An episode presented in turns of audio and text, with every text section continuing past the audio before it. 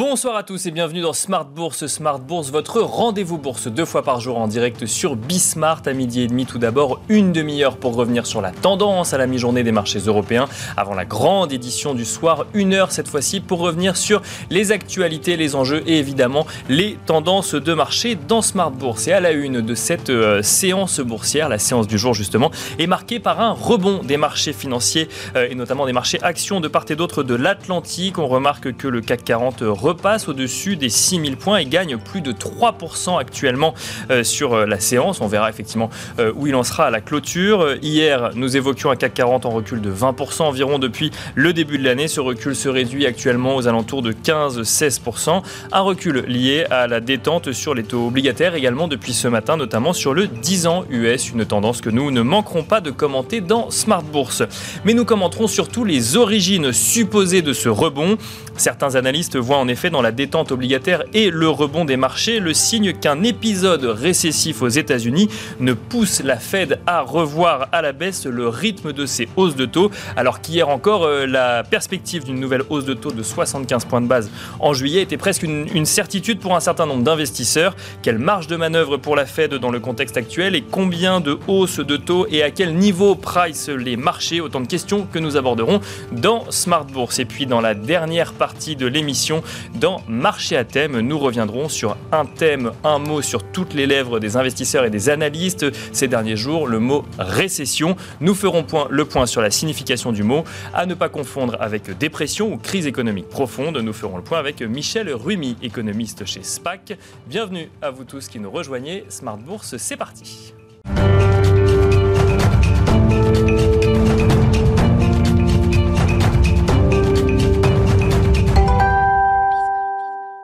Et nous commençons euh, Smart Bourse comme d'habitude avec Tendance, mon ami, le résumé complet de l'actualité boursière du jour proposé par Alix Nguyen. Le CAC franchit les 6000 points largement soutenus par la franche détente sur le compartiment des taux. Euh, sur le marché obligataire, on remarque en effet que le rendement des trésoreries à 10 ans confirme son retour en direction du seuil de 3%. Euh, pour rappel, il flirtait la semaine dernière encore avec la barre des 3,5%.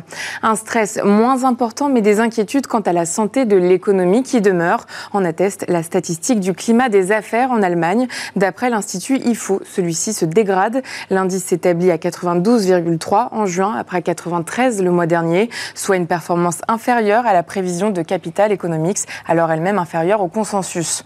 On relève par ailleurs que Commerzbank abaisse sa prévision de croissance pour l'Allemagne en 2023 de 2,5% à seulement 1% du fait de la menace d'un rationnement de gaz dans l'industrie cumulé au risque de récession aux États-Unis. Toujours outre-Atlantique, l'indice de confiance des consommateurs du Michigan est ressorti en version définitive à 50 contre une estimation flash à 50,2 après 58,4 en mai. Euh, sur le plan des valeurs à suivre aux États-Unis, le soulagement général profite entre autres euh, aux grandes capitalisations du secteur des hautes technologies. Apple, Tesla et Microsoft sont en nette hausse. Euh, FedEx bondit après une prévision de bénéfices annuels supérieure aux. Et la hausse la plus spectaculaire revient à l'éditeur de logiciels Zendesk euh, sous l'effet d'informations de presse évoquant un rachat imminent par des fonds d'investissement. À Paris, Stellantis devient actionnaire du producteur de lithium Vulcan Energy. Euh, le constructeur annonce faire son entrée au capital du producteur germano-australien à hauteur de 50 millions d'euros euh, pour 8% du capital. Stellantis devient ainsi son deuxième actionnaire. L'accord initial d'approvisionnement est porté de 5 à 10 ans. Et puis Airbus a indiqué hier soir avoir signé un protocole d'accord avec l'aéroport international de Munich. Les deux entités ont pour projet de développer City Airbus Next Gen, un avion électrique à décollage et atterrissage verticaux. L'aéroport de Munich proposera des services et des solutions d'infrastructure au sol. On termine avec l'agenda. La semaine prochaine, nous surveillerons outre-Atlantique les commandes de biens durables en mai. Et puis les banquiers centraux se réuniront à l'occasion du forum annuel de la BCE. Voilà, donc le CAC 40 qui est actuellement en hausse de 3,34% à 6079 points. C'était Tendance, mon ami, le résumé complet de l'actualité boursière du jour proposé par Alex Nguyen.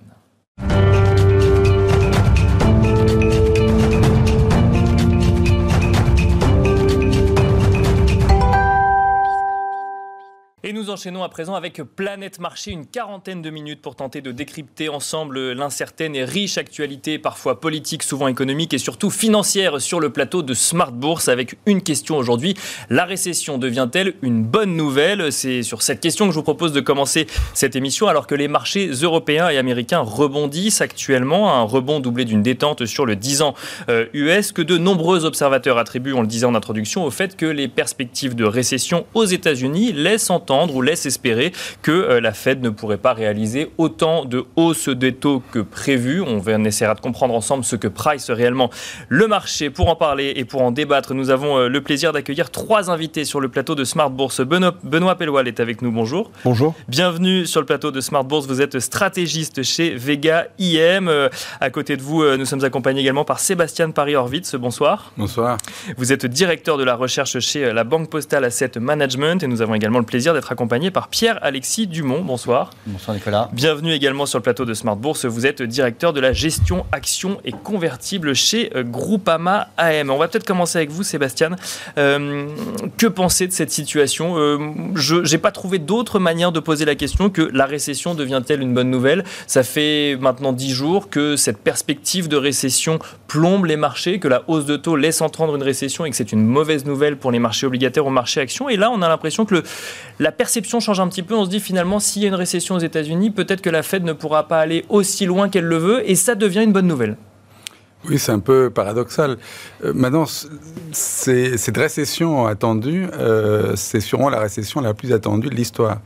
Euh, les marchés se sont toujours trompés sur leur capacité, en fait, à, prévoir la récession. Rappelez-vous la, dernière crise financière et donc récession profonde. Beaucoup de, stratégistes, d'analystes ou participants dans les marchés pensaient que tout ça allait être une petite crise et malheureusement, il y avait pas, on n'aurait pas de récession et ça n'a pas été le cas. Alors, Aujourd'hui, on a évidemment des très bonnes nouvelles sur les marchés. Euh, monte. Euh, les taux ont beaucoup baissé sur les deux derniers jours. les choses s'inversent un peu. Je crois qu'il faut euh, regarder la, réalité. La réalité, c'est qu'on sort de ce rebond hein, associé au Covid avec une aisance monétaire historique, avec tout l'apport public. Et en fait, les choses telles qu'on les a, on, le diagnostic qu'on peut faire de l'économie encore jusqu'à deux mois, il y a deux mois, c'était une économie américaine en surchauffe, une économie européenne qui était en croissance, et les banques centrales qui se réveillaient devant une inflation qui était extrêmement forte. Et, toutes les banques centrales, à part la Chine et une partie de l'Asie, se sont mis à euh, resserrer leur politique monétaire. Premier choc. Le deuxième choc est venu de la guerre en Ukraine, qui nous a fait monter les prix des matières premières, qui a exacerbé déjà une inflation historique et qui, a, qui pèse aujourd'hui sur euh, les, euh, les pouvoirs d'achat des ménages. Tout ça a emballé le marché à la baisse, des taux d'intérêt qui ont beaucoup monté, et des bourses qui ont baissé, et les conditions financières se sont euh, écroulées. Et, et, surtout, les gens ont perdu de l'argent, c'est-à-dire l'effet de richesse, notamment aux États-Unis, a été colossal. Savez-vous qu'on a perdu 60 points de PIB hein, la, la, baisse qu'on a eue sur les actifs, à peu près 60 points de PIB. Donc, euh, un choc extraordinaire. Et nous-mêmes, jusqu'à il y a un mois et demi, on pensait qu'il n'y aurait pas de récession. Aujourd'hui, c'est très difficile de penser qu'il n'y aura pas de récession. Et la Fed... Bah, maintenant, même Jérôme Powell, euh, Jérôme Powell le dit. Alors effectivement, euh, les, pourcentages de, euh, de, de, possibilités de récession changent en fonction des analystes. je crois que c'est Goldman Sachs qui parle de 30% de possibilités, Citigroup dit 50%, la Fed de New York parle de 90%. donc effectivement, on a l'impression aujourd'hui que c'est un invité de Smart Bourse d'ailleurs qui dit ça, c'est une promesse. La, la, récession est une promesse qui est faite au marché aujourd'hui. C'est une c'est une réalité qui n'est pas là, mais qui a l'air d'être difficilement euh, contournable. Et, la raison, c'est le niveau des chocs. C'est-à-dire que Powell, lors de la dernière réunion de la Fed, a dit, en fait, le vrai sujet, c'est le niveau des taux d'intérêt, c'est-à-dire les taux réels, c'est ce qui pèse vraiment sur l'économie. En fait, on sait que la vitesse avec laquelle montent les taux est aussi un facteur qui peut nuire à l'activité économique très rapidement et c'est ce qui se passe. Donc euh, aujourd'hui, tous les modèles, il n'y a pas un modèle qui va vous dire, euh, Nicolas, que c'est bon, on passe. Il n'y aura, aura, pas de récession. Alors, et c'est vrai aux États-Unis comme c'est vrai en Europe. Donc il n'y aura pas de soft landing aux États-Unis euh, le, soft landing, aujourd'hui, celui qu'on peut espérer, c'est notre scénario d'ailleurs, c'est une récession qui est plutôt douce. Et pourquoi elle est douce? En partie parce que la la, la, Fed va devoir euh, monter un peu moins, même si on ne sait pas. Hein, le marché court derrière ce taux terminal depuis le début de la montée de l'inflation. On ne sait pas on va s'arrêter. Aujourd'hui, on pensait il y a jusqu'à une semaine que c'était 4. Aujourd'hui, c'est beaucoup moins. Les marchés l'ont révisé. Donc, euh, euh, peut-être que sûrement la Fed aura à monter moins. C'est dans toutes les récessions. Elle a dû monter moins. Mais il n'empêche qu'il y aura un ajustement des profits qui sera très fort. Et c'est pas encore vraiment dans les marchés. Ils ont on a commencé à avoir des révisions, mais elles ne sont pas à la dimension d'une contraction de l'activité. Et alors, votre vision potentiellement sur le, rythme et le, et le montant des hausses de taux de la Fed, du coup, et ce, ce, taux cible de la Fed, vous, qu'est-ce que vous voyez, du coup, par exemple, pour, nous, juillet septembre Nous, on avait une vitesse de hausse qui était beaucoup plus lente que le marché. En, revanche, on a un niveau euh, de fin qui était déjà plus haut que le marché. Euh, parce que on ne voit pas comment, à ce stade, les pressions inflationnistes vont se calmer. Ah, c'est l'histoire du dentifrice. Hein, Vous voyez pas un pic euh, d'inflation dans quelques mois, par exemple? Si, si, le pic d'inflation, mais le problème, c'est que le pic d'inflation, encore une fois, on est, de manière on, est, on est, à 8,6, c'est-à-dire que l'objectif, c'est 2. Donc, passer de 8,6 à 2, il y a pas, pas mal d'effets euh, de base qui vont, se, qui, qui, vont être là et qui vont nous aider. Le prix du pétrole va sûrement un peu baisser parce que la demande va baisser dans une récession. Et il va baisser, même s'il y a des problèmes d'offres importants. Donc, Nicolas, le, le, le prix, l'inflation a baissé, la Fed va peut-être moins monter, mais l'inflation restant élevée, elle ne peut pas non plus être aussi accommodante que par le passé. Et donc, on aura une récession et les marchés, peut-être aujourd'hui, euh, se disent que c'est bon, avec ça, euh, tout se passe. Mais au total, la révision qu'on voit, même sur, euh, à la, au début de la fin de cette année, au début de l'année prochaine, on a enlevé 20 points de base, 25 points de base au taux de la Fed, comme de la BCE d'ailleurs. C'est pas ça qui va changer le problème. Hein. Benoît Pellois, même question. que, comment est-ce que vous voyez un petit peu cette situation? Est-ce que la, récession telle qu'elle est décrite aujourd'hui est une bonne nouvelle pour les marchés? Est-ce qu'elle est vécue parce qu'elle a l'air d'être vécue comme une bonne nouvelle? Comment est-ce que vous voyez les choses? Euh, Non, non, la récession n'est pas du tout une bonne nouvelle. Euh, c'est vrai qu'on a des espèces de réminiscences là aujourd'hui sur les marchés de cette idée du, fait de put, hein. c'est-à-dire que la, Fed serait toujours là pour aider l'économie et, les marchés. Et en réalité, nous, on interprète un peu la, séquence qui vient de se dérouler comme, euh, bah, un changement de, ce point de vue-là. Alors après, effectivement, c'est vrai que cette récession, elle est promise par tout le monde. Euh, on est plutôt en train de se battre sur le timing. Hein. Est-ce que ce sera de l'année prochaine ou fin de cette année euh, Et puis surtout son ampleur. Est-ce qu'elle sera avec du risque systémique, dur ou, modéré, etc. Donc effectivement, c'est un scénario qui est devenu quasiment, quasiment consensuel. Et il faut le relativiser. C'est vrai que les marchés n'ont pas une tendance euh, hyper pointue à anticiper la récession. statistiquement, c'est entre 3 et 5 mois que les marchés anticipent seulement l'arrivée technique d'une récession. Et il faut oublier que le point bas sur les actions est généralement 9 mois après l'entrée en récession. Donc ça replace un peu le, le, le, le contexte d'anticipation de la part des, marchés. Et on, peut tenir aussi très longtemps avec des marchés qui fonctionnent avec cette menace de récession. C'était typiquement le cas avant la grande crise de, 2008. Donc nous, ce qu'on retient, c'est véritablement le changement dans le discours de, la Fed. Il, s'est passé quelque chose au mois de juin qui, euh, pour nous, change un peu l'histoire, qui fait qu'on bascule véritablement de cette histoire inflation de plus en plus à une véritable histoire récession en réalité. C'est que tout simplement, bah, cette idée de la Fed qui viendrait permanence au, secours du marché a été considérablement challengée dans le discours. Et ça s'explique par le fait que les anticipations d'inflation des ménages ont bougé.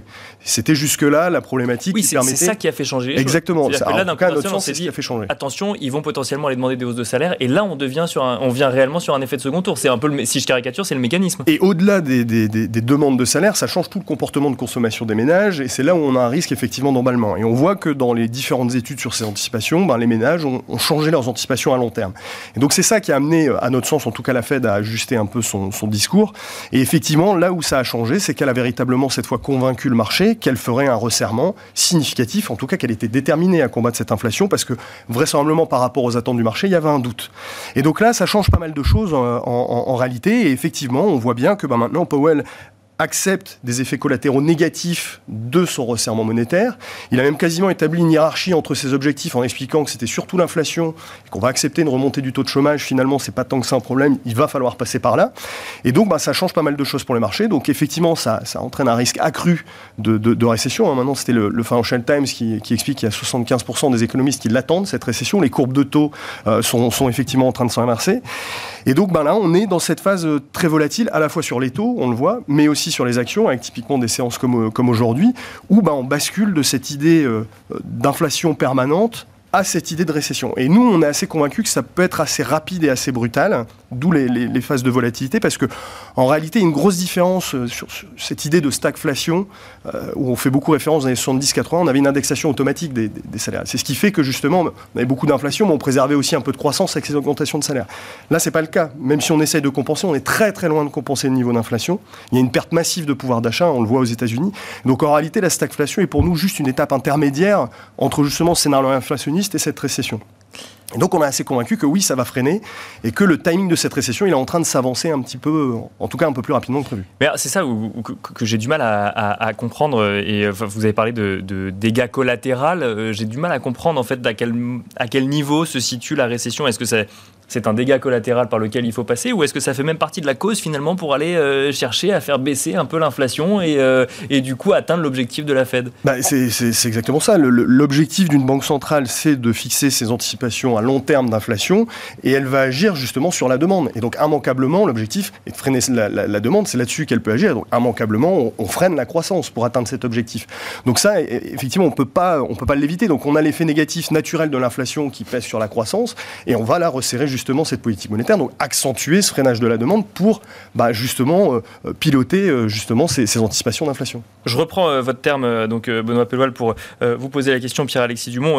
Benoît Pelloil parlait de, réminiscence finalement d'un monde d'avant où on considère que les banques centrales sont toujours là pour soutenir les marchés. C'est un peu ce, qu'on, ce qui pourrait expliquer ce qu'on voit aujourd'hui, c'est-à-dire, bon, bah, effectivement, la, Fed a tapé du poing sur la table, mais regardez, vu qu'il y a un risque de récession, elle n'ira pas au bout. C'est, est-ce que selon vous, on est dans un changement de paradigme avec depuis euh, dix jours les discours de, Jérôme Powell et cette remontée euh, effective de 75 points de base Ou euh, comment est-ce qu'on explique cette hausse des marchés? Comment est-ce que vous voyez les choses? Parce que, en effet, on a, on vous le disait, on a, on a vraiment un, contexte qui est assez unique, hein, puisqu'on a de l'inflation qui n'existait plus depuis 25 ans qui réapparaît. On a qui ne s'arrête plus. Une, sortie de pandémie euh, qu'on n'avait pas, une situation quasiment unique en tout cas depuis dans l'histoire moderne, avec un blocage des, économies, des, des, injections de liquidités de banques centrales euh, extrêmes et des niveaux de taux aussi qu'on n'avait quasiment jamais vus, euh, sauf peut-être en temps de guerre, mais mais mais et, de ce fait euh, on l'avait vu déjà il y a deux mois, il y a des phénomènes sur les marchés de respiration, c'est-à-dire que il a le marché a beaucoup, beaucoup de mal aujourd'hui à ajuster son, euh, ses, anticipations. Et donc, vous avez des phénomènes de yo-yo. C'est tout ou rien. C'est, euh. Là, tout monte. Euh, il y a trois jours, tout baissait. il n'y a, même pas de rotation sectorielle. On a, eu, voilà, on a eu une, période où le risque premier. Bon, on a eu un, mois de janvier où c'était un mois vraiment de recovery très fort. Hein, donc, avec un mois très, très poussé par les cycliques. Puis après, le risque inflation où, les, où on a eu des phénomènes de, de de couverture du risque inflation par les investisseurs qui s'est traduit sur le marché action par vraiment une très forte performance de tout ce qui est matières premières et, euh, énergie. Puis après, il y a eu pendant quelques semaines une respiration on s'est dit on va bientôt atteindre le pic d'inflation, puis on s'est retrompé. Et on est, on est encore dans cette phase-là, c'est-à-dire qu'on teste et on va voir, hein, je pense qu'on va assez vite voir si euh, l'inflation est, installée et va nécessiter quand même plus une action euh, rapide et forte de la Banque centrale. Et dans ce cas-là, bon, bah, vous allez avoir euh, des inquiétudes hein, qui, vont, qui vont renaître, notamment sur euh, la récession qui est quasiment acquise par les marchés. Mais la question est de son ampleur. C'est en effet, vous avez eu 15 ans de, liquidité abondante, si vous restreignez brutalement les liquidités, les effets collatéraux sont, quasiment imprévisibles, même pour les banques centrales. Hein. C'est-à-dire que vous avez beaucoup de risques cachés dans le système, on le sait. Il y a eu un certain nombre de risques qui se sont écroulés, mais si vous le faites violemment, vous pouvez avoir une explosion des taux de défaut, euh, clairement, euh, des, problématiques sur l'immobilier euh, assez, lourdes. Vous pouvez avoir des, des, défauts personnels aux États-Unis et ça va très très vite hein, avec, avec les niveaux de taux. Donc on a euh, on a un phénomène d'incertitude. pour nous, vraiment, on est dans des phénomènes de respiration où on va aller d'un risque à l'autre. On a eu un moment un pricing du risque inflation quasi extrême, c'est-à-dire mhm. que des grosses déceptions sur, euh, sur l'inflation qui a fait que les investisseurs se sont positionnés de façon extrême là-dessus. Et là, vous allez, vous allez retrouver euh, euh, un peu plus de, de, pricing sur la récession, avec là, c'est vrai, un scénario optimiste qui vous dit on aura une récession technique de 6 mois, et puis après, ça va repartir comme en 40, et, et en plus, les banques centrales qui vont aider. Voilà. Pour nous... Euh, vous y croyez, vous, à ce scénario? je, je, pense qu'il est un peu optimiste aujourd'hui. Oui, ça, clairement, c'est... On, on, on, mais mais, mais ça, ça ne fait que traduire un phénomène de volatilité extrême des anticipations des investisseurs qui euh, rend très complexe la, situation. Et c'est vrai qu'il va falloir qu'on ait euh, un peu plus de, disons, de, de révélation, c'est-à-dire euh, un peu de profit warning des entreprises. On commence à en voir, hein, en, voir, mais les, deux ou trois derniers qu'on a eu, sauf celui d'Alando ce matin, mais qui, qui où, la titre se redresse, ont quand même été assez fortement sanctionnés par les bourses. Donc on, voit bien que, que tout n'est pas rebasé. Alors on va, on va parler des profit warning. Benoît Pello, vous vouliez réagir juste avant non, mais juste sur cette idée des, banques centrales qui arrivent lorsque euh, justement la, situation tourne mal, et, j'évoquais les réminiscences du monde d'avant, on pense qu'elles sont plus tout à fait les mêmes, mais ça n'a pas disparu complètement en réalité.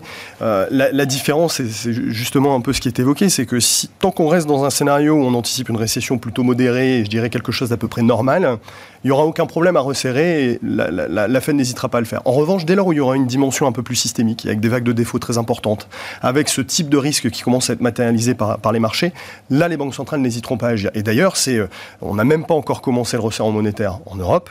Il y a eu un début de signe avec l'écartement des spreads et la situation italienne, immédiatement, la BCE est déterminée à agir avec un discours qui est très très fort. Donc nous, on pense que c'est véritablement ça qui, qui fera que euh, les, banques centrales s'arrêteront et changeront leur, leur comportement. C'est dès lors où il y aura effectivement de, de, faire basculer cette récession dans une dimension qui est beaucoup plus importante et avec une dimension systémique. Donc pour l'instant, en fait, la promesse, c'est une, une, récession, euh, j'allais dire sympa presque, enfin, c'est euh, peut-être pas le bon terme, mais, mais une récession bah, gentille pour l'économie. Euh, non, ça n'existe pas. Ça n'existe pas, c'est ça, oui. Ça n'existe pas. Ça n'existe pas, mais en tout cas, ce que, ce que sont valoriser les marchés. Euh, la, difficulté pour nous tous, hein, et, il y en a certains qui étaient là avant, d'autres qui n'avaient jamais connu tous les phénomènes qui ont été décrits, d'une inflation qui mm. revient, euh, des taux tout à coup qui dépassent 3% et qui resteront sûrement. bon, il y, a plein de choses que, les gens ne connaissaient pas. et, et tout ça dans un monde qui n'est plus le même que celui dans lequel on, était. C'est plus le monde de la euh, globalisation joyeuse. On voit bien qu'il est plutôt malheureuse maintenant, avec des tensions très fortes entre au moins un bloc important, la Chine qui joue un rôle très important. Euh, on a cette transition énergétique, la planète qui euh, a de plus en plus chaud et qui demande beaucoup d'investissements, un changement. Donc, on a des changements de fonds structurels. On a toujours ce phénomène démographique de vieillissement qui est avec nous. Et en même temps, on a des équilibres macroéconomiques, la façon dont on a géré ce, ce, ce, cette trajectoire jusqu'à maintenant, qui est, qui, est quand même modifiée. Donc euh, c'est normal que tout le monde soit perdu. Maintenant que le marché en deux jours euh, prenne 5-6%, euh, pourquoi pas hein on a, Tu m'as expliqué pourquoi c'est possible, qu'on on puisse respirer. Parce qu'évidemment, pour l'instant, a, on, continue à croître. Il n'y a pas d'événements de, graves, si ce n'est la peur que tout le monde a que la Russie, pour l'Europe, nous coupe le gaz, par exemple, et vraiment l'activité s'arrête demain. En tous les cas, une partie de l'activité. Donc euh, aujourd'hui, le pari euh, qui nous semble sage, nous, en tous les cas, c'est une récession, c'est-à-dire une, contraction de l'activité de quelques trimestres. que ça soit une, en général, il faut au moins deux trimestres, Nicolas, de, contraction de l'activité. C'est pour, pour qualifier ça de récession, mais il faut que le chômage se mette un petit peu à monter, une zone de variables qu'on regarde pour qualifier de cette récession.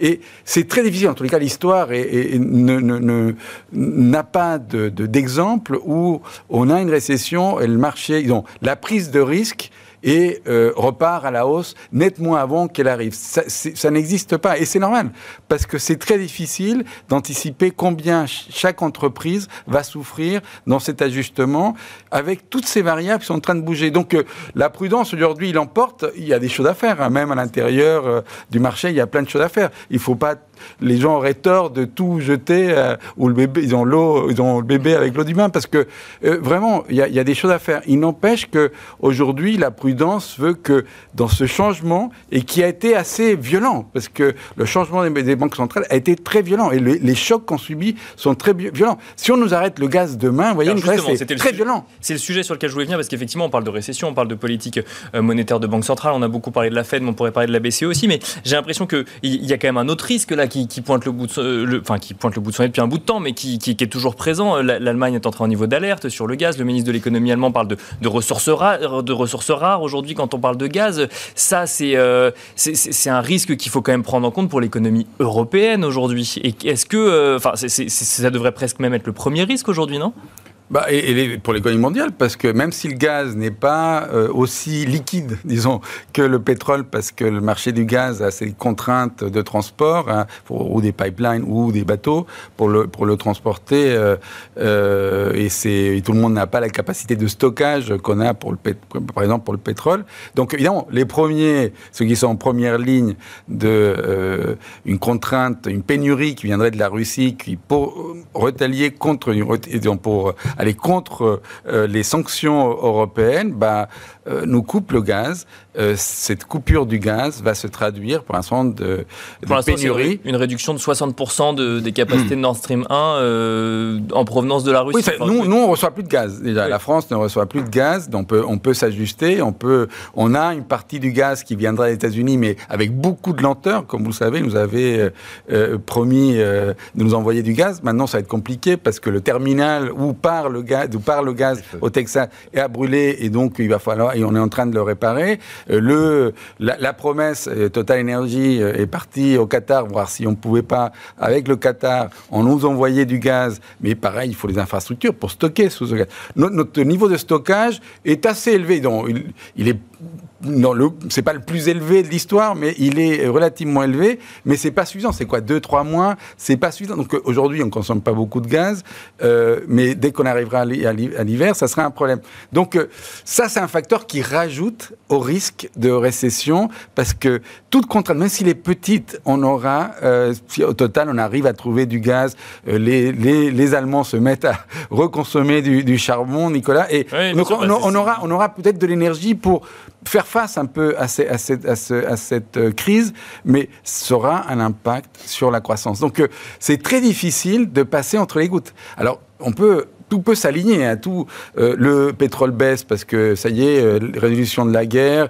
Euh, on commence à négocier avec les Russes. Le gaz revient. Il y a plein de chocs positifs qui peuvent arriver, c'est certain. Et donc ça permet à l'inflation de baisser très rapidement. Donc du coup, les banques centrales montent. Il y a, quelques scénarios un peu plus optimistes qu'on peut avoir. Mais à ce stade, il faut être. On voit bien que tout à coup, beaucoup de choses sont contre nous. Est-ce que tout est dans les prix hein? Il y a aussi ça. Pour les marchés, c'est ça. Est-ce que dans les valorisations, on est là? On a des valorisations relativement faibles. Alors, historiquement, si on prend des longues périodes, non. Mais sur courte, courte période, les bourses, la bourse européenne est très peu chère. Alors, justement, Pierre-Alexis Dumont, sur est-ce que tout est dans les prix? Vous nous avez évoqué euh, euh, des profit warnings tout à l'heure. Vous avez mentionné celui de, de, Zalando, donc qu'on a, eu, euh, qu'on a eu ce matin. Mais de manière plus générale, est-ce que. moi, pareil, j'ai du mal à comprendre si ces profit warnings sont des bonnes ou des mauvaises nouvelles. J'entends, j'entends euh, un certain nombre d'experts dire euh, les analystes euh, anticipent des bénéfices trop élevés aujourd'hui,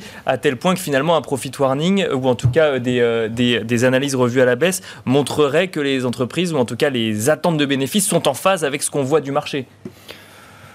Ça, on vous le disait, on n'anticipe pas les récessions, on n'anticipe encore moins les retournements sur les bénéfices. Donc ça, euh, c'est assez classique. Euh, ce qui est un peu moins classique quand même, c'est d'avoir eu une si forte correction des marchés avec une dynamique bénéficiaire qui continue à être positive, hein, puisqu'elle est largement positive en Europe depuis le début de l'année. Et ça, c'est arrivé que deux fois, en 2002 et en 2011.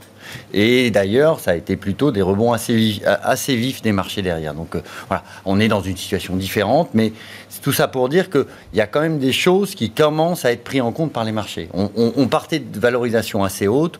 Nous, ce qu'on dit, c'est que l'ajustement multiple, il est sans doute un peu préfet. D'accord. Mais l'ajustement en, earnings, en, en bénéfices, il n'est il est pas fait. Donc si vous faites euh, moins 10, vous allez rebaisser de 10. Si vous faites moins 20, vous allez baisser de 20, etc. Voilà, donc ça, c'est... Et une récession, c'est entre moins 15 et moins 30% euh, sur, sur le, stock de bénéfices en général à attendre. Ça, ça, c'est monté beaucoup, beaucoup plus haut dans la Grande Dépression, mais, mais voilà, c'est, c'est un peu les grandes, les, grandes masses. Donc si vous avez une récession euh, moyenne, euh, là, on part d'à peu près de plus 16% sur les, les, les, les, croissances euh, européennes. si on revient à zéro, ou même à moins 5, je, pense que le, marché, voilà, il, va être volatile, voilà, mais on n'a sans doute pas beaucoup, beaucoup de, de, de à se faire. Si la, récession est plus forte, on va avoir l'effet sur les earnings, plus en effet les dangers d'effets collatéraux avec des situations notamment sur le système financier qui deviennent incontrôlables. Et là, évidemment, le, marché continuera à corriger. Mais, mais vraiment, nous, pour nous, l'ajustement multiple, il est fait, sans doute. On est proche des.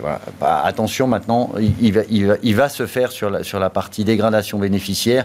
Et ça, euh, on va avoir une première phase où on va commencer à avoir les, les, les, annonces des entreprises. Oui, c'était ma question. Est-ce qu'il faut s'attendre à un certain ah nombre de révisions à la baisse Oui, mais ça, c'est euh attendu. Après, si vous faites une petite dégradation, vous pouvez avoir des, choses qui se passent bien. Hein. mais, mais, on va les avoir. Donc il est intégré que dans le contexte actuel de hausse des prix de l'énergie par exemple ou autre, euh, il y aura des dégradations à la baisse. Simplement la question c'est de combien? Euh, La question c'est de, combien? Si on passe de plus 16 à plus 5% sur 2022, sur les marchés actions il n'y a pas de problème. Hein. Par contre, si, si, si on a un vrai stop très fort avec des, des niveaux de marché, des niveaux d'activité qui chutent très rapidement, on va avoir des, chutes très fortes, sachant qu'encore une exception historique, hein, c'est qu'on sort d'une période de crise avec des niveaux de marche qu'on n'a jamais vus au niveau mondial. Donc ça, c'est encore une autre un autre point, disons, d'inconnu qui complexifie la, situation.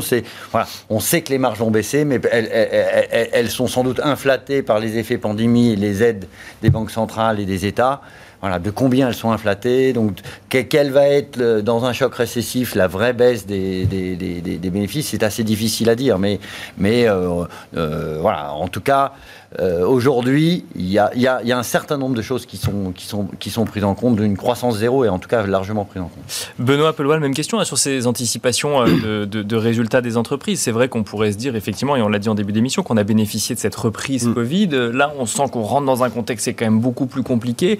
Euh, est-ce qu'on doit s'attendre à des, ou en tout cas, est-ce que vous, vous anticipez des révisions à la baisse d'un certain nombre de résultats d'entreprise pour les, résultats à venir en juillet? Oui, oui, on s'attend à ce que, enfin, notamment 2023, soit révisé plus aux États-Unis même qu'en Europe, puisqu'en Europe, euh, déjà sur des niveaux de croissance sont beaucoup plus modestes. Hein. Je crois que c'est 5% la, croissance des, bénéficiaires pour les entreprises du stock 600.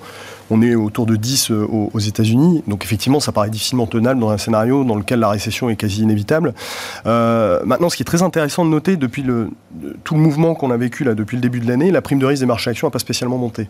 Et donc ça rejoint exactement ce qui t'a évoqué, c'est que l'ajustement des multiples s'est fait quasi exclusivement de par la remontée des taux d'intérêt. Donc ce qui est assez intéressant, c'est que... Pardon, pour rien comprendre, hein, mais c'est-à-dire que les taux d'intérêt remontent et d'un coup d'un seul, le marché dit attention, en fait, finalement, les, entreprises sont trop valorisées. Eh bien, en fait, c'est exactement ça. En fait, il fait le travail sur les valorisations que les analystes vont ensuite faire sur, leur, sur leurs anticipations de earnings. Alors, ce qui est assez rassurant, c'est que quand on bascule dans ce mouvement de, révision, théoriquement, la récession se rapproche et donc les taux ont tendance à rebaisser. Donc c'est un peu le, ce, dont on est, ce à quoi on est confronté maintenant. Et donc théoriquement, l'effet de révision en baisse de la part des analystes et généralement en partie compensé par l'effet de réduction justement des taux d'intérêt. Mais donc c'est assez frappant de voir que c'est quasi exclusivement la remontée des taux qui explique l'ajustement des valorisations et que le boulot a plutôt été bien fait en réalité par le marché parce que si euh, on regarde ce qui est valorisé aujourd'hui, alors c'est très théorique hein, par rapport au niveau de prime de risque, au niveau de taux d'intérêt et de PE, le marché valorise aux États-Unis une croissance à peu près à zéro. Donc euh, ça implique un, bref passage en récession et, un rebond derrière, mais une croissance qui est déjà proche de, presque rien. Et, euh, si on essaie de calculer des, potentiels justement de, baisse, en tout cas de valorisation des, marchés en cas de matérialisation de ce scénario de récession, bah, si on reste dans le cas d'une récession, je dirais, modérée, et donc nous on avait pris ce modèle grosso modo de, 90 en réalité, bah, il n'y a pas tant que ça de potentiel de baisse sur les niveaux actuels. On est autour de 3-5% sur les marchés actions européens. En plus de ce qu'on a déjà de ce qu'on a déjà vécu, et à peu près 9-10% aux États-Unis. En revanche, si on applique les mouvements qu'on a pu connaître de primes de risque et de taux des récessions qu'on a vécues ces dernières décennies, qui sont quand même des récessions au comportement à peu près insensé, hein, puisqu'on a bloqué l'économie mondiale avec le Covid, on a eu la grande crise de 2008, etc. Là, on a un potentiel qui est aisément beaucoup plus important sur les marchés. Nous, on reste dans ce cadre d'une récession finalement modérée, sans cette dimension systémique, et qu'une bonne partie justement de ce phénomène de révision en baisse des analystes qui va arriver, puisque les marges bénéficiaires se retournent, eh ben, on va, euh, devrait être compensé par l'affaiblissement des taux d'intérêt modérée, c'est le terme que je cherchais tout à l'heure. Euh, c'est effectivement plus, plus en phase avec ce qu'on se racontait. Alors, euh, on, parle effectivement de récession, peut-être modérée, mais quand même euh, récession. Pierre-Alexis Dumont, on a évoqué le sujet du gaz et le sujet donc potentiellement de pénurie énergétique. Et on est en, Europe aussi, et notamment en zone euro, face à des remontées des taux à venir de, de la BCE. À peine ces hausses de taux ont-elles été annoncées que euh, la BCE a dû se réunir pour effectivement expliquer qu'elle allait agir sur les spreads, euh, notamment euh, sur le spread entre le Bund et l'obligation le, et à 10 ans italienne. quelle marge de manœuvre pour la BCE aujourd'hui de réduction de son soutien à l'économie de la zone euro? Ah, ben, ça va être un jeu à deux mains. Hein. La, première main, vous allez monter les taux, et la deuxième main, vous allez limiter les spreads. Et donc, ils ont été assez clairs là-dessus. Euh, euh, alors, première chose quand même qu'il faut constater pour, euh, ils ont été un peu plus optimistes. Les spreads italiens se sont écartés, mais tous les spreads sont Il n'y a pas eu spécialement une surréaction des spreads italiens par rapport, disons, à euh, des actifs risqués standards. Les spreads de crédit se sont beaucoup écartés, le high on n'en parle pas. Donc, c'est vraiment, ça a été vraiment un, rebasage complet des, disons, des spreads de, risque hein, par, le, par, par, les marchés, comme, on l'a vu aussi sur, les marchés actions. Donc ça, c'est le premier point, mais, on voit très vite quelle est la limite. C'est-à-dire que bah, vous disent 240 BP sur le spread Italie et Bund, c'est la limite. Voilà. Euh, et après, euh, là-dessus, ils vont euh, utiliser soit leur clé de répartition, ce qui est déjà un, outil assez puissant, et, au pire, des phénomènes d'OMT, si vraiment la situation devient. Donc ils ont, clairement fixé la limite. Mais dans, un, dans un deuxième temps, quand même, ils vont, par contre, accélérer le, la hausse des taux pour, pour plusieurs raisons. Un, parce qu'il faut qu'ils regagnent de la crédibilité c'est clair. Deux, pour les équilibres politiques, hein, c'est-à-dire qu'on on veut, veut bien soutenir le Sud, mais les, les, euh, les pays du Nord veulent que euh, la Banque centrale compte, calme l'inflation, c'est vraiment clé pour eux. Donc il faut préserver des équilibres euh, politiques. Et trois, remonter rapidement, pour nous, et c'est pareil pour la Fed, ça permet d'avoir des effets assez rapides sur l'économie, donc sans doute d'avoir des phénomènes de, de, pic d'inflation qui, euh, qui, qui, sont anticipés. Euh, alors que si vous, vous, montez doucement, on peut avoir finalement une, inflation qui s'installe, et plus l'inflation s'installe, plus, elle est dure à, plus, elle est gérer. Donc pour ces trois raisons, on pense vraiment que la BCE va se calquer sur la Fed. Sébastien Paris-Horvitz, même question. Quelle, marge de manœuvre en fait pour la BCE On a quand même l'impression que le chemin est quand même beaucoup plus compliqué et que dès qu'on enlève un petit peu de soutien, en fait, on, on rappelle quand même qu'on va en rajouter de l'autre côté pour que tout se passe bien. Tout, d'abord, euh, comme introduction, il y, a quand même une difficulté pour les banques centrales à communiquer avec le marché obligataire. Le marché obligataire, il est certes perdu depuis longtemps, euh, parce qu'on les a amenés quelque part et maintenant on les sort d'une maison très confortable avec des taux très bas. Et maintenant, il faut se mettre à pricer l'inflation, où va la croissance et où vont les politiques monétaires, et ce qui n'était pas du tout ce qui se passait.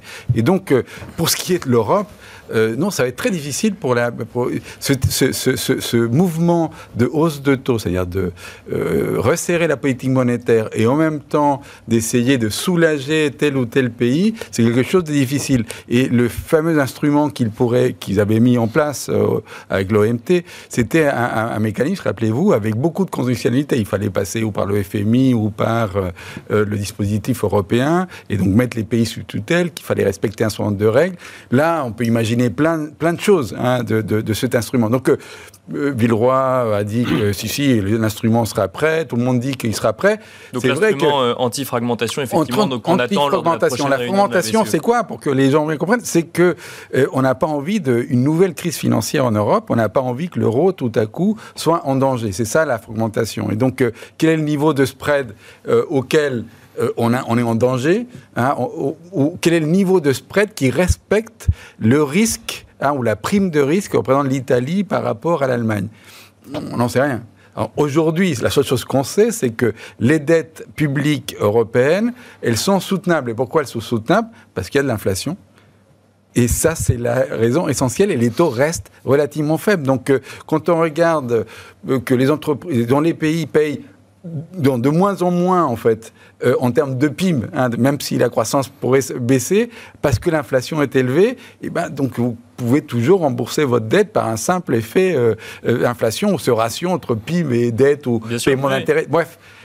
ces éléments-là font qu'aujourd'hui, en tous les cas, pour technique et juridique, etc., ça va être très compliqué nous, on y croit qu'il y aura quelque chose, mais c'est quand même très compliqué de le faire passer. Je, parlais avec des collègues euh, euh, euh, hollandais eux disent bah non, bah on peut pas, on peut pas parce que juridiquement c'est très difficile de faire ça. On voit pas comment on va se mettre à donner plus d'argent. Bah, c'est euh, la question qui peut se poser. Alors peut-être qu'à court terme c'est possible, mais il faudra. Bah, à, court terme c'est possible parce que il y a les tombées hein, de, du stock euh, d'actifs hein, qu'a la BCE. Hein. Pour l'instant elle baisse pas son bilan, donc euh, il y a des tombées et ces tombées on peut les utiliser, même les ramener dans, dans, dans, le présent. Hein. On a 1700 et quelques milliards de qui, ont été achetés via le POPP, il faut les réinvestir et donc on peut les mettre plus sur l'Italie que d'autres, mais il faut le justifier.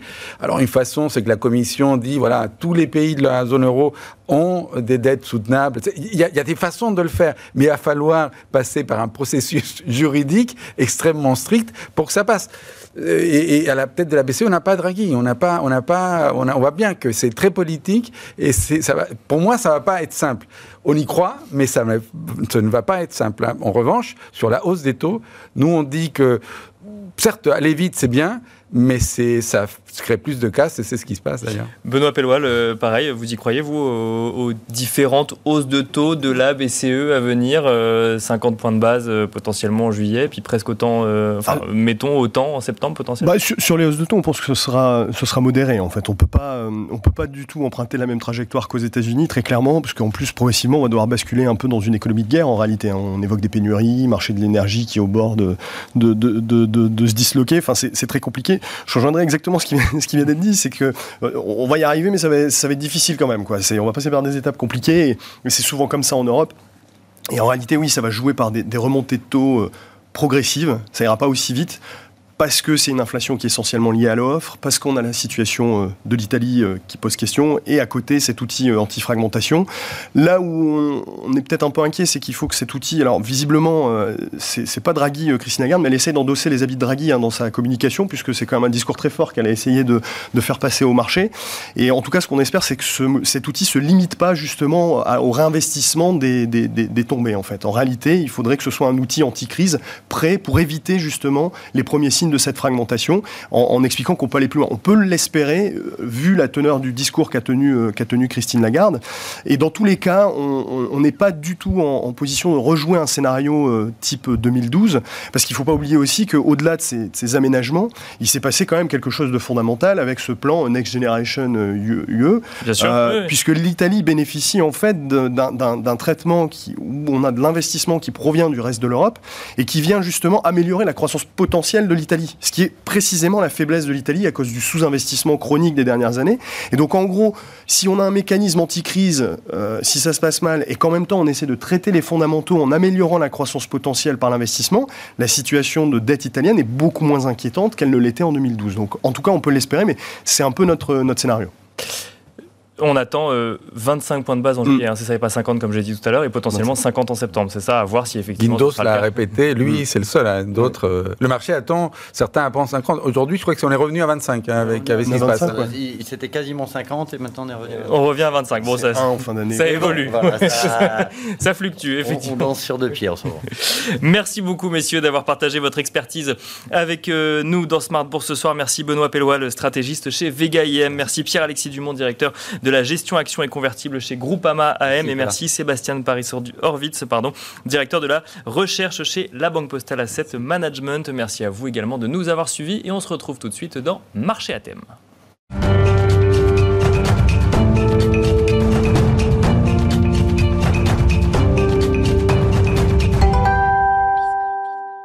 Et nous enchaînons à présent avec Marché à thème, le dernier quart d'heure thématique de Smart Bourse où nous allons tenter de faire un petit peu de pédagogie, pédagogie autour d'un terme que vous entendez régulièrement dans cette émission, mais d'ailleurs euh, de manière un peu plus générale en ce moment, ce terme de récession. Et nous revenons sur ce terme avec Michel Rumi, économiste chez SPAC. Bonsoir Michel Rumi. Bonsoir. Bienvenue sur le plateau de Smart Bourse. Alors effectivement, on va passer une dizaine de minutes à euh, parler de ce terme, terme récession, puisque c'est euh, une prévision, une promesse, on en parlait juste avant dans Smart Bourse, euh, vis-à-vis potentiellement euh, des États-Unis ou de l'Europe en lien avec euh, les politiques menées par les banques centrales actuellement.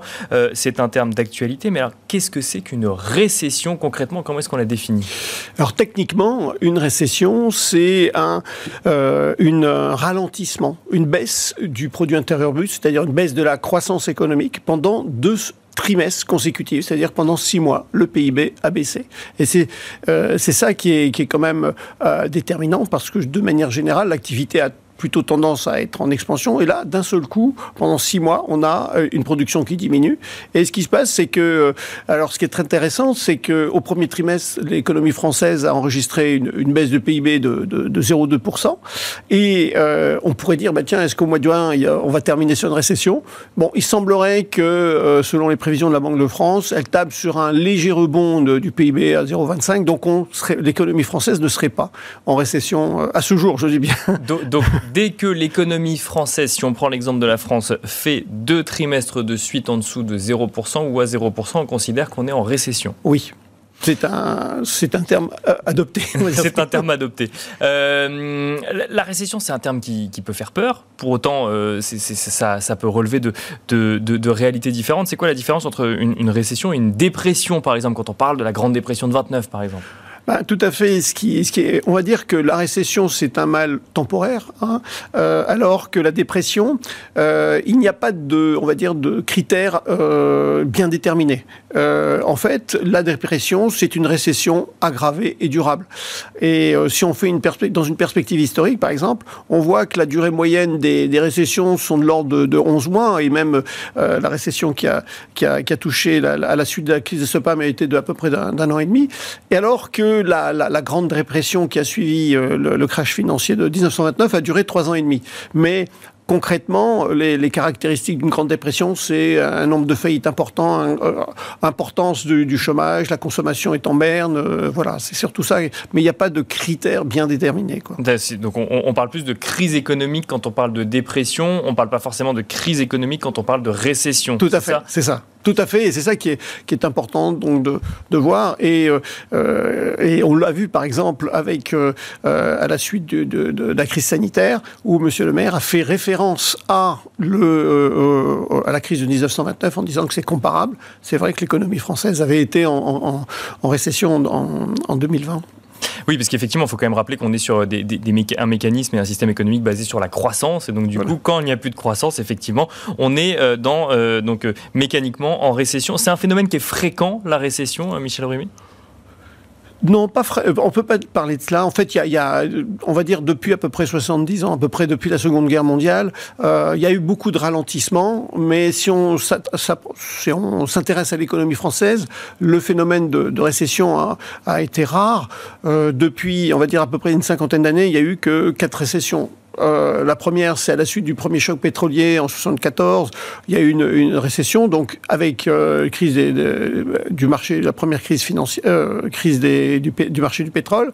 Puis après, il y a eu 1993. C'est à la suite de, en fait, de la du système monétaire international européen, pardon, où en fait là, il y avait des attaques contre la lire et le livre sterling. C'est là où, on va dire, un important spéculateur a gagné beaucoup d'argent et euh, et donc, du coup, ça a impacté la France euh, en 93. Puis après, il y a eu 2008, conséquence de subprime, et puis 2020, la crise sanitaire. Donc on ne peut pas dire que ce soit un phénomène fréquent.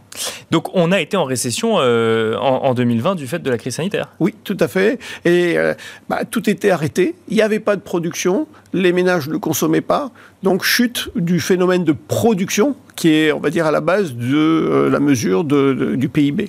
Alors justement, parce que c'est intéressant, parce que euh, là, effectivement, euh, euh, et notamment, ce qu'on peut voir effectivement quand on, regarde un petit peu les marchés financiers, c'est que le, phénomène de récession nous est présenté comme un sujet d'effet de la cause qui serait la remontée des taux, notamment de la Fed aux États-Unis. Mais bon, on imagine bien que c'est pas aussi mécanique que ça. Quels sont les effets qui déclenchent, enfin, quelles sont les causes qui déclenchent une récession?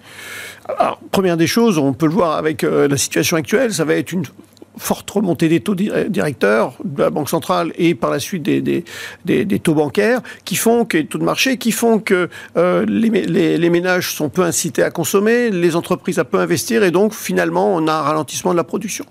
Il y a aussi, et ça c'est ce qui est très important et qui est rappelé euh, fréquemment par le gouverneur de la Banque de France, c'est euh, la perte de confiance des, des ménages dans, dans l'économie. Hein, on n'a pas on des perspectives peu réjouissantes, donc on, on ralentit. Donc moins de consommation. Moins de consommation il y a la crise financière qui va impacter notamment les, les cours boursiers. Puis euh, on peut avoir aussi euh, une diminution des, dépenses publiques. L'État, euh, pour des raisons X, réduit cet aspect-là. Et puis, comme on le voit encore aujourd'hui, des tensions commerciales qui vont toucher des, matières essentielles pour la production, qui bloquent l'offre. Et donc, du coup, phénomène de rareté. Et on réenchaîne par derrière sur une baisse de la production et, et, après, impossibilité de fournir et de répondre à la demande qui leur est très assez. À, quoi est-ce qu'on peut s'attendre concrètement quand on parle de récession?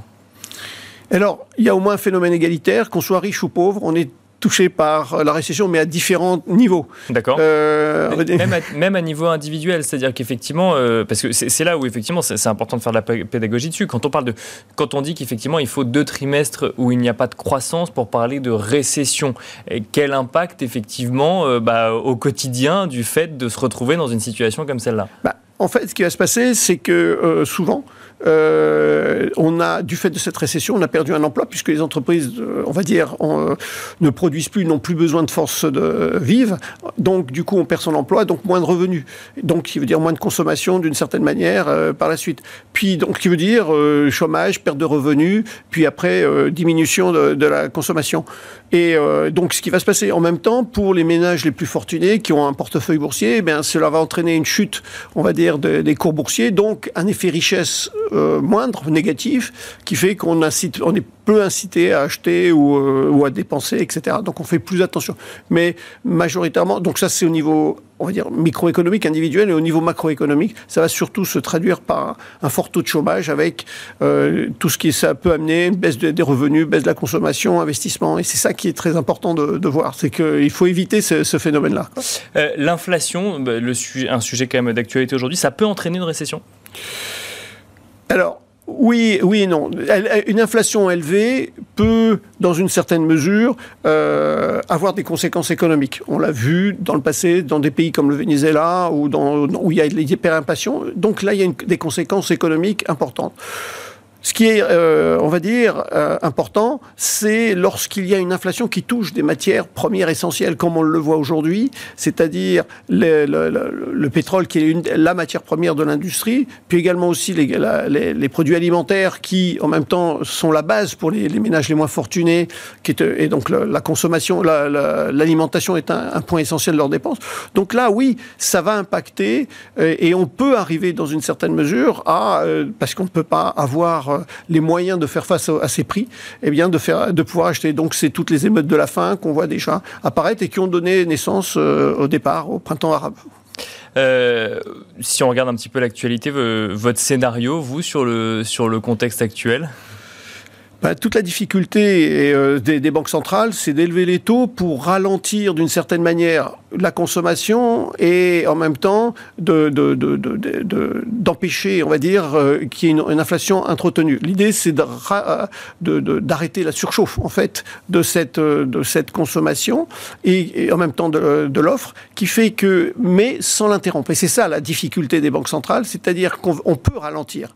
Mais il ne faut pas aller trop loin. C'est comme lorsque vous freinez, vous n'arrêtez pas pile, vous avez un effet d'entraînement. Donc, oui. donc l'idée, c'est que les banques centrales doivent, veulent arriver à un soft landing, c'est un atterrissage en douceur pour pouvoir, grâce à des taux d'intérêt qui se sont élevés, lorsqu'on voudra faire repartir la, la, la, mécanique, baisser les taux d'intérêt pour relancer l'investissement et la consommation. Donc c'est se donner du souffle finalement voilà. dans, la, dans, dans, la, la, dans les 18 mois qui arrivent, grosso oui, modo. Ça. Et pour permettre ensuite une relance plus, plus voilà. facile. Plus facile. L'idée, c'est de, euh, de gérer. La difficulté, c'est comment arriver juste au feu rouge sans dépasser les, les passer sûr. sur les, les, les, les, les passages protégés. C'est ça qui est difficile. Donc, bien sûr, on peut le faire vigoureusement, ça monte, mais le grand problème, c'est lorsque vous donnez un traitement qui est trop vigoureux, vous risquez de tuer, on va dire, le, le, le malade. Donc, du coup, c'est d'éviter qu'il y ait cette, ce, ce principe-là. Donc, on risque d'avoir une forte, une première forte remontée des taux, histoire de voir un peu, euh, d'analyser un peu les impacts.